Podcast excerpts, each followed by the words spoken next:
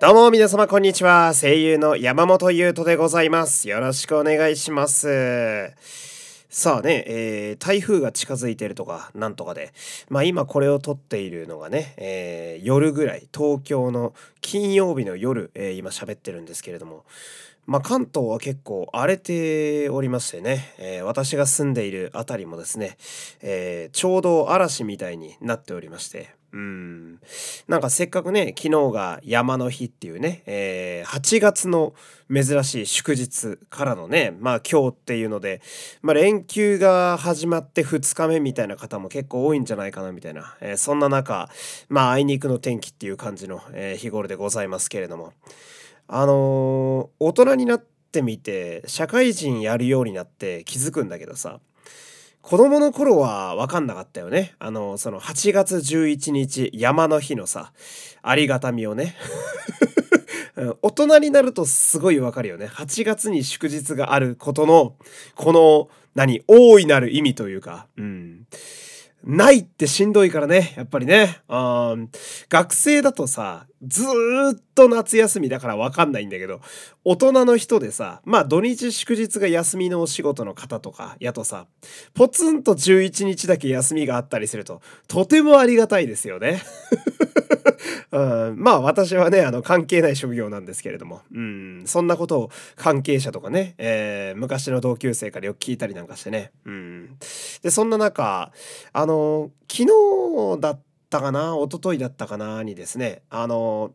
カービィのイベントをやっておりましてね、ネットで。うん、星のカービィのイベントが配信で、えーやっていたんですけれども、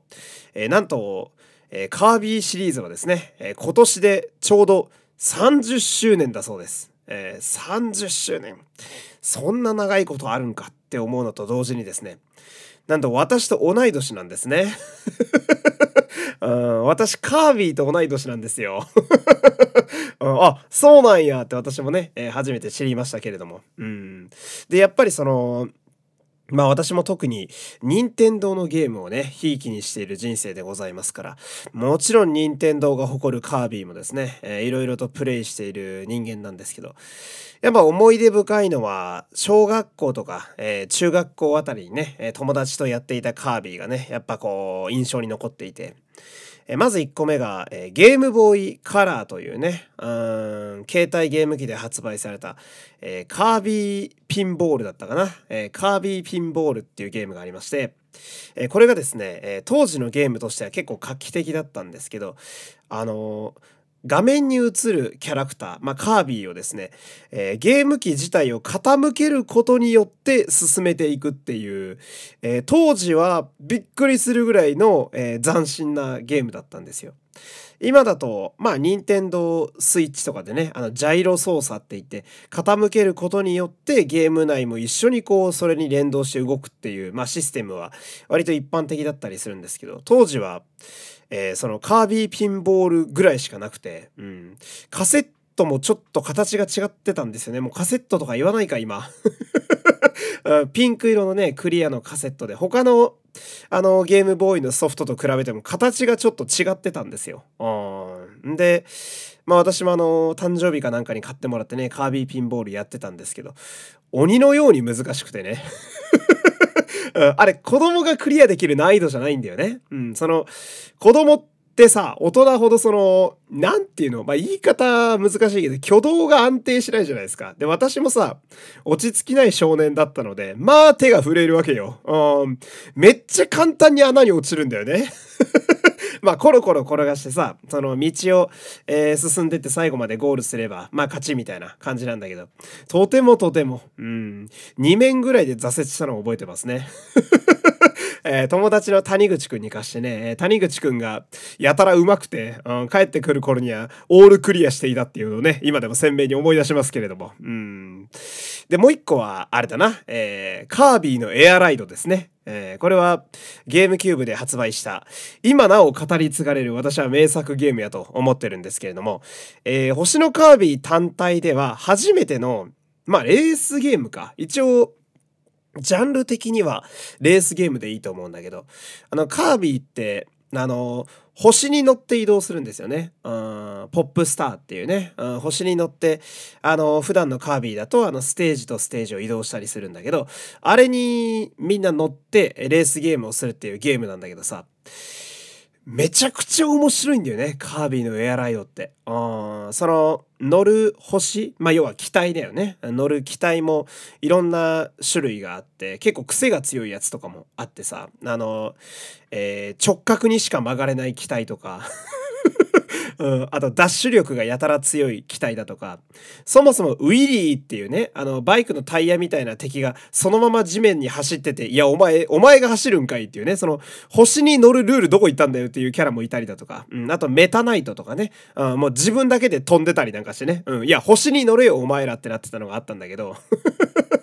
うん、あれのねほんとマニアックな話をするとシティトライアルっていうモードがあって、うん、その最大4人まで一緒に楽しめるんだけど、えー、4人でこう、えー、だだっ広い街の中を自由に散策しながらアイテムとかを取って自分の星を強化していって機体をね自分の機体を強化していって最終決戦のレースで決着つけるっていうね、えー、めちゃめちゃ盛り上がるモードがあったんだけどもうマジでマジで小学456年生ぐらいの夏休みってほんとそれしかやってなかったもんね。うん、カービィのエアライドか、だ当時の思い出ね、ゲームキューブの当時の思い出、カービィのエアライドか、激闘忍者対戦、ナルトのね、ナルトの激闘忍者対戦か、カービィのエアライド、それか、ファンタシースターオンラインしかないもんね。うん。びっくりするぐらい人気あって。で、本当に、未だにカービィファン、そして私もずっと思ってて根強く言われてるのが、そのカービィのエアライドをもうベタな移植でいいから、スイッチで出してくれってずっと思ってんのよ。出してくんねえかな、あれ。今だとさそのまあ対戦ゲームみんな言えることだけどオンライン対戦ができるわけじゃないですか。ネットにつないでさ、うん、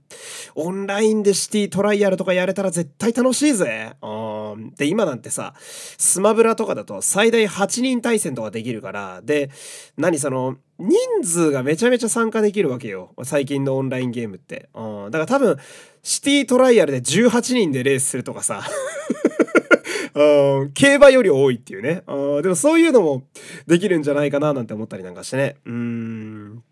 で、最近のカービィで言うとね、えー、任天堂スイッチで出たやつだと、星のカービィディスカバリーっていうね、任天堂スイッチで出たカービィとしての最新作か。あ、スターアライズもあったか。で、一応2作目なんだけど、えー、なんだろうな。初めて横スクロールじゃないカービィってやつがあったんだけど、うん。それもめちゃめちゃ面白いからぜひやってほしい。うん。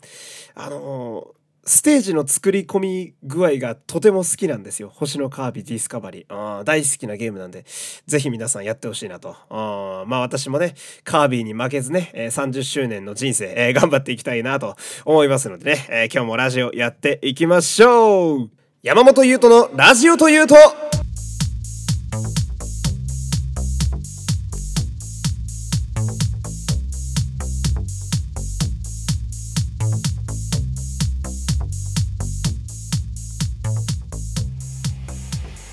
改めまして皆様こんにちは。声優の山本優斗でございます。熱い推し語りに定評がある私がラジオで飯を食うことを目標にお届けする山本優斗のラジオというと第71回配信です。よろしくお願いします。さあ今日はですね、えー、ありがたいことにお便り来てますんでね、えー、こちら読んでいきましょうおやばいぞ今手元でねスマホでね操作しながらねお便りのデータ見てるんですけどえー、ちょっと画面が見えなくなって今焦ってますよ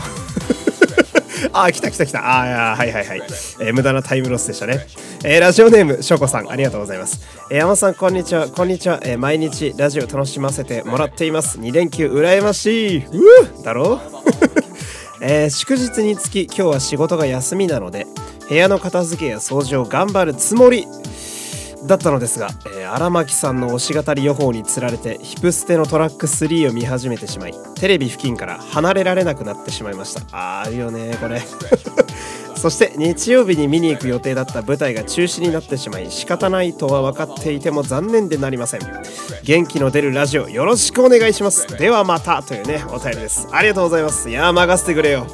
元気の出るラジオ。みんなに元気出してほしくて喋ってっからね俺。あ元気と愛でね、えー、このラジオはできておりますから。うん。でこれ舞台中止なもうさ舞台中止。うわーいやーさわかるよ。もうねよもうどうしようもないことなのはすげえわかるし。うわわかんだけど。もうあのー、何？ツイッターとかのさトレンドにさ公演中止って出てくんの。もうトラウマだよな正直。ああこれはもう怖くてしょうがないし。うん。なんだろう。まあ私も舞台出てた舞台出たことあるしうん。で見に行く側だからさ見る方としてもやる方としてもやっぱもちろん好きなジャンルなんだけどだからこそうんどっちの人の気持ちもちょっとわかるというか、うん。でも私もお客さんで見に行こうと思ってた舞台がねそれこそヒップステ先月ダメになっちゃいましたもんね。あー。いやマジでね。うーん。でももうちょっとかな。耐えれば。うーん。耐えればっていう感じだな。うん。マジでどうすればいいんだろうね。こういう時ってね。あのー、気持ちの持っていき方がわかんねえよな。うん。本当に。うん。まあ少なくとも見に行く予定のものがなくなってしまって。うーん。って落ち込みそうな時はやっぱりまあ、うまいもんでも食ってほしいですね。本当に。うん。で、風呂入れて、あの、ゆっくり使ってください。うん。私は、あのー、収録が1個飛びましてね。笑えねえんだけど、うん、収録1個飛んじゃってさ、最近。うん、うわーって思いながら、その日久しぶりにスタ丼の、あの、特盛り頼んでさ、うん、腹パンパンの状態で風呂使ったよね。あなんか、うーん、恨む恨まないとかじゃないけどさ、どこに気持ち持ってっていいかわかんねえ時ってもう、なんだろう、やっぱぐるぐるしたものが渦巻いちゃうから、心の中に。うーん、まあそういう時は、ちょっとね、やけ食いじゃないけど、うん、うまいもん食べてお風呂入りましょうね、皆様ね。うん、で、今日なんかは、えー、台風やらなんやらで気圧も荒れてますから、本当皆様、心を大切にね、えー、やっていこうかなと思いますよ。うん。まあそんなわけで、えー、今日も最後までラジオやっていきますので、えよろしくお願いします。番組ではお便りを募集しております。概要欄のマシュマロからメッセージを送ってみてください。Twitter でのつぶやきもお待ちしております。番組ハッシュタグは「ハッシュタグラジオ」です。ラジオの「お」は山本優斗の「優」の部分です。俺様と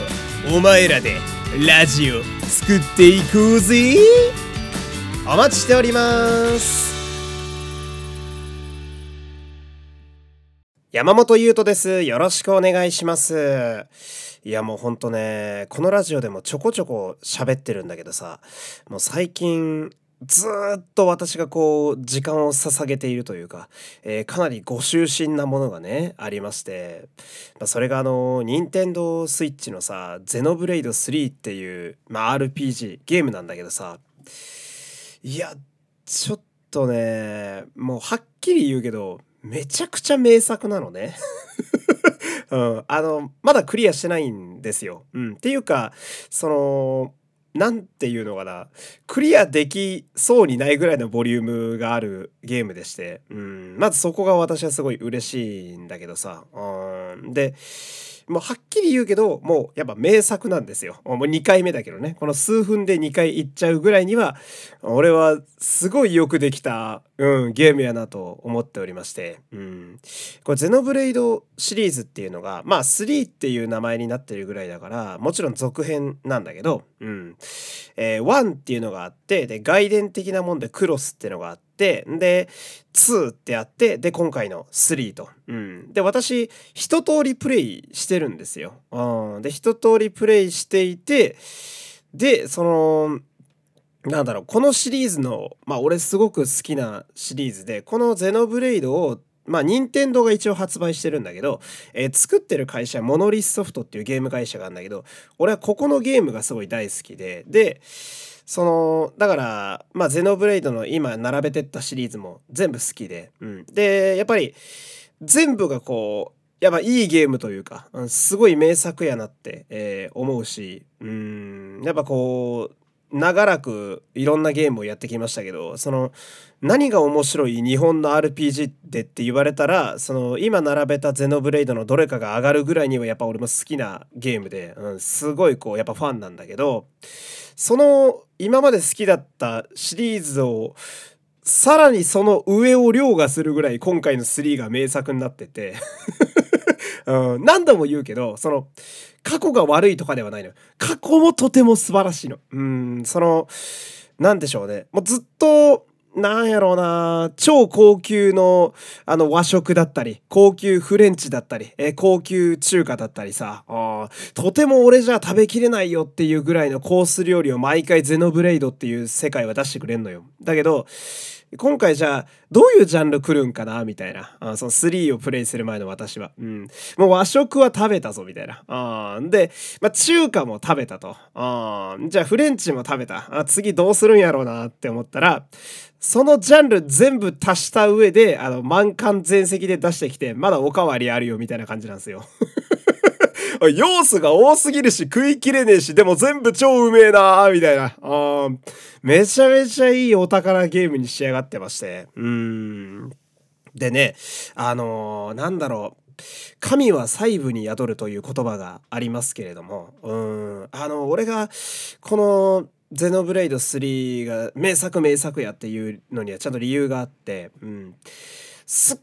ごい細かいところまでこだわって作られてるわけですよ。うん。あのうんまあ、これは俺がいろんなゲームをやってるせいもあると思うんだけどうんなんかね例えば、まあ、どんなゲームでもいいんだけどさじゃあアクションゲームだったとしてうんだ A ってキャラと B ってキャラと C ってキャラがいるとするでしょ、うん、でさえー、最近のゲームとかになってくるとやっぱ ABC もみんな違う動きで戦うわけよ。まあ武器も違ったりとかさ。じゃあ A が剣で、B が槍で、C が斧みたいな。うん、武器が違うから動きも違うみたいなのがあると思って。で、でそれが大体のゲームでそこに俺はなんかその作り手のこだわりをやっぱ感じたりするんだけどさゲームによってはさなんか ABC のキャラの動きが一緒だったりするゲームがあったりするわけよ。まあ、同じモーションというかまあゲーム的にはコンパチとか呼ばれたりするんだけどうんなんかそういうの見るとさ、うん、いやまあゲームが面白い面白いゲームもあるよ。その動きが同じで面白いゲームももちろんあるん。だけど心のどこかがちょっと萎えるのね。うん。あー、ここでちょっと、なるほどね、と。その、予算じゃないけど、まあ、ここは、あの、開発間に合わなかったのかな、みたいな。そゲームもさ、納期があるからさ、時間までに作らなきゃいけない。漫画と一緒ですよ。締め切りがあるからちゃんと作んなきゃいけないんだけど、あ、ここ、そうか、みたいな、うん。ここを削減したのね。とか思っちゃうのやっぱ大人だから。大人のゲーマーになっちゃったから。うん。だけど、その、ゼノブレイド3はそれが本当にないのね。あ本当に、えー、全ての、あのー、細かい部分までちゃんと手が行き届いていて、うん、どんだけ潤沢な時間と予算と人数で作ったんだろう、このゲーム、みたいな。うん、まあ、うん、すごくこう、手間のかかってるゲームっていうところが私は大好きで、うん、まあ、例えば、ストーリー、うん、ストーリーは、まあ、ゼノシリーズそもそもストーリーずっと面白いんだけど、ブレイド、その前のサーガとかもね、うん、含めて面白いんだけど、その、まあ、今回のストーリーが、えー、なんか2つの勢力が最初戦争をしていて、うん、A と B のね、えー、国が戦争をしていて、で、主人公たちはその A と B の国の一般兵士なんだけど、その一般兵士たちが敵同士なのにたまたま出会ってしまってなんやかんやで、えー、世界の謎に巻き込まれていくみたいな感じのストーリーなんだけどさ。うん。大概のゲームの場合その A と B の国の話が完結して話が終わるわけですよ。うん、まあその謎が解けて終了って思うんだけどゼノシリーズの場合ストーリーがあのそうですね。超大作の映画並みに長いのであの A と B の話をやってる最中に第三勢力が出てきたりするのね。だその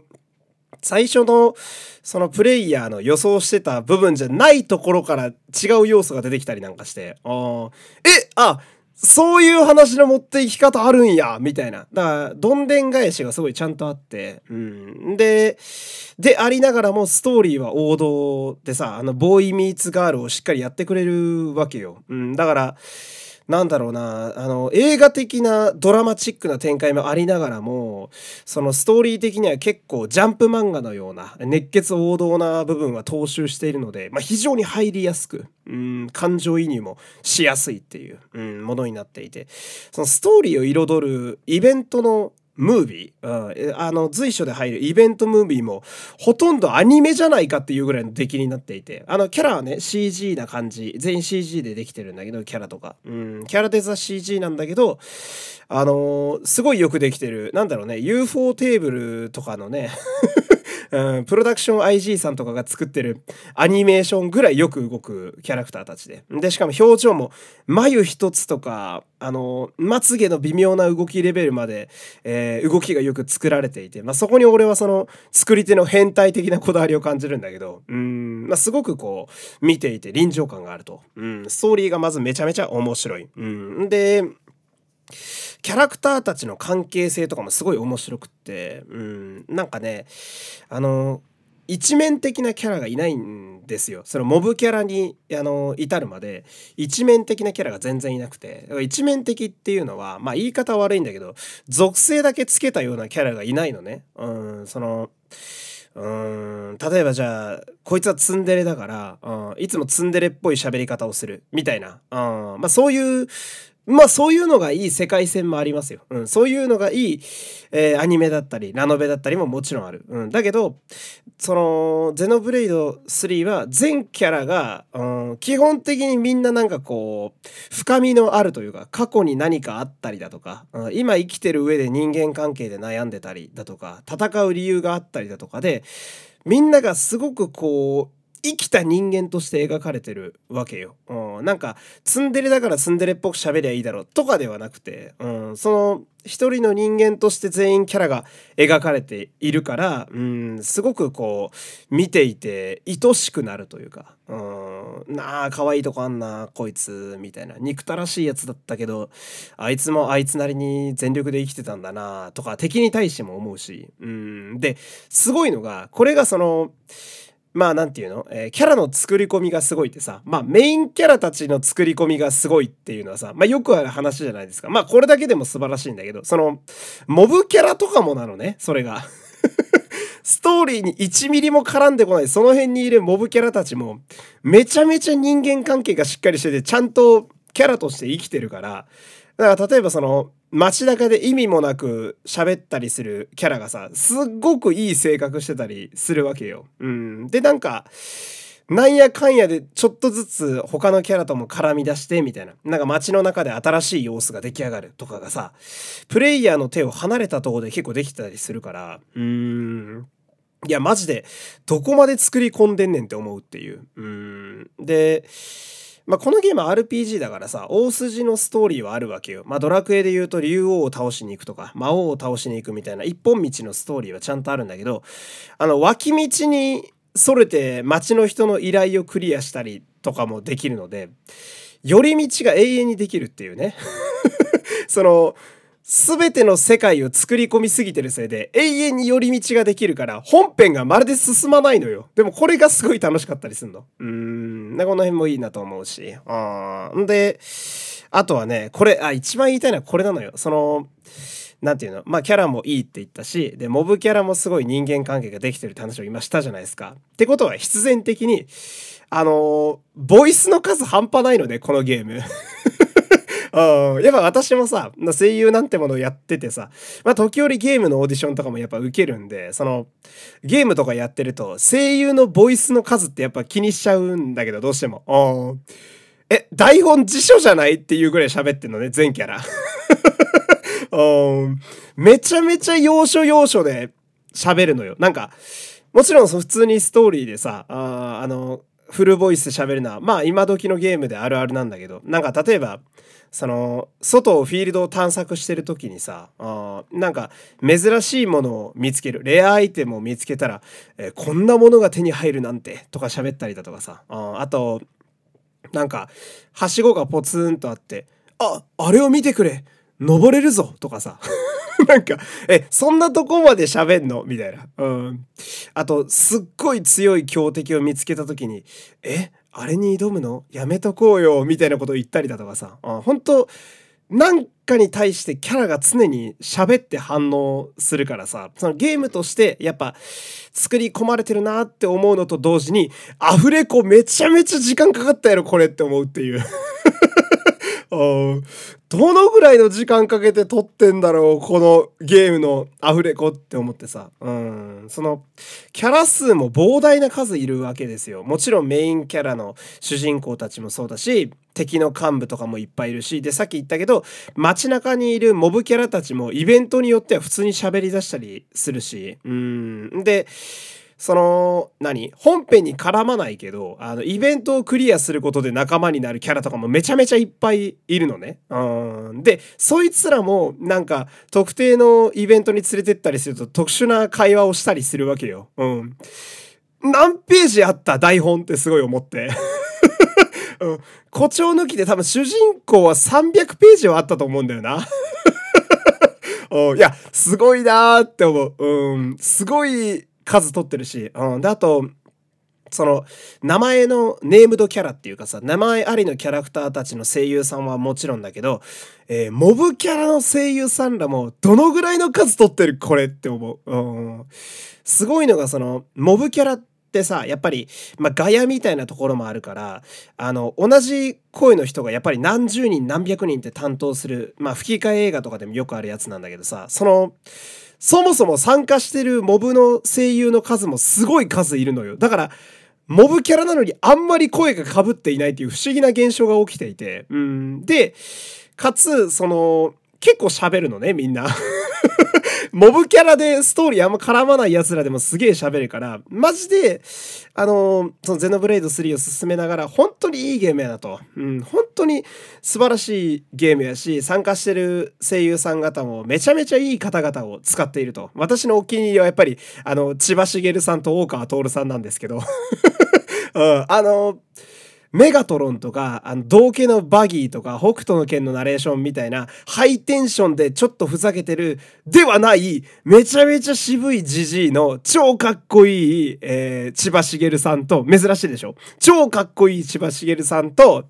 えー、終始悪役で、めちゃめちゃ性格の悪い上から目線の戦闘狂の大川徹さんが聞けるんですよ、このゲームは。ここが俺は一番好きで。でも、そんな方々も含めて、本当に何百ページの台本取ったんだってめっちゃ思ってるっていう。で、今このぐらいの熱量でさ、えー、喋れててさ、うん。で、皆さんにも、あの、こいつがやってるゲームは、とんでもないボリュームのゲームを今プレイしてるんだなってことは、あ細かいことは置いといて伝わってるとすごい思うんだけど、びっくりするのが、多分ゲーム全体で言うと、まだ20%ぐらいしかプレイしてないのね、俺。うん、嘘だろって思うよな。まだこの先があんのかみたいな。あで、まだメインキャラ出てくるからね。あだこの先もまだまだ楽しみやし。あで、あと、あれだな、もう一個個人的に、あの、モブキャラに、俺と一緒に昔レッスンしてた人がいた。間違いなく。うん、俺声でわかるから。うん。そこにちょっと悔しさも覚えつつも、まだまだこのゼノブレイドの世界に浸っていたいっていう、えー、今日はそんな感じのお話でした。山本優斗のラジオというと。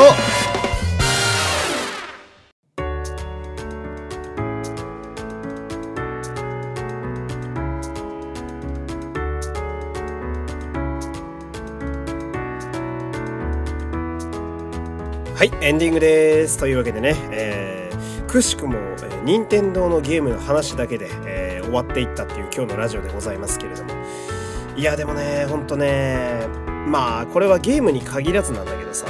やっぱいい作品というかその作り手のうん変態的な熱量を感じるものに当たるとですねやっぱ人生は豊かになるね。うん本当